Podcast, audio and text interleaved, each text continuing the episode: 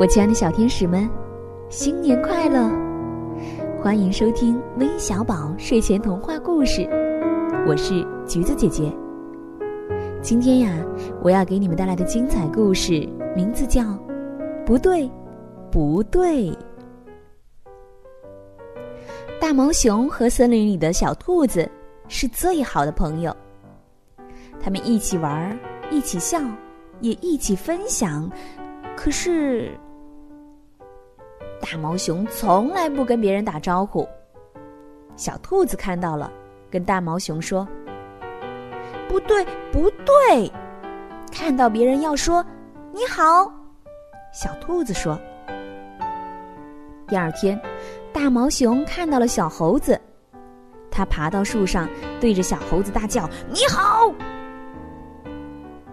冬天到了，大毛熊最喜欢下雪天了。他开心的跳着舞，一不小心踢倒了小狐狸刚做好的雪人。小狐狸气呼呼的跑来，大毛熊跟小狐狸说：“你好。”小兔子跟大毛熊说：“不对，不对，做错事情你要跟人家说对不起。”小兔子说：“到了晚上。”大毛熊经过小狐狸的家，他钻进小狐狸的洞穴，大声说：“对不起。”结果弄得到处都是雪。有一天，大毛熊不小心把苹果掉进了河里，鳄鱼帮大毛熊把苹果捡起来。大毛熊跟鳄鱼说：“对不起。”小兔子跟大毛熊说：“不对，不对，别人帮你，你要跟他说谢谢。”小兔子说。第二天一大早，大毛熊吵醒了鳄鱼，大声的说：“谢谢。”大毛熊觉得说“你好，对不起，谢谢”好好玩，于是他扮成妖怪。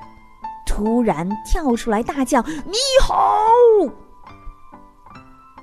小兔子们吓了一大跳，生气的说：“不对，不对，你不可以吓人的。”大毛熊还把蜜蜂窝丢到路上，蜜蜂追着小猪，害得小猪边跑边哭。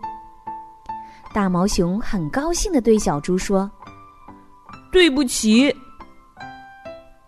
小兔子急忙说：“不对，不对，不可以捉弄别人。”大毛熊偷偷穿走狮子的溜冰鞋，然后在跑走的时候说了一声：“谢谢。”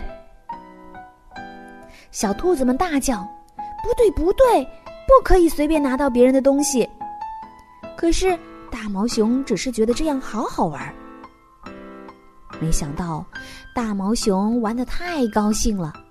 不小心掉进了一个洞里，大毛熊害怕的大叫着，可是不管它怎么叫，却没有人理它。大毛熊想起了他捉弄大家的事，大毛熊终于知道为什么小兔子总是对他说“不对，不对”，自己真的做了好多讨人厌的事情。对不起，大毛熊对着天空大叫：“咦，加油，快到了！”大家终于把大毛熊救出来了。第二天，大毛熊准备了满满的礼物，用心的对每一个人说：“你好，对不起，谢谢。”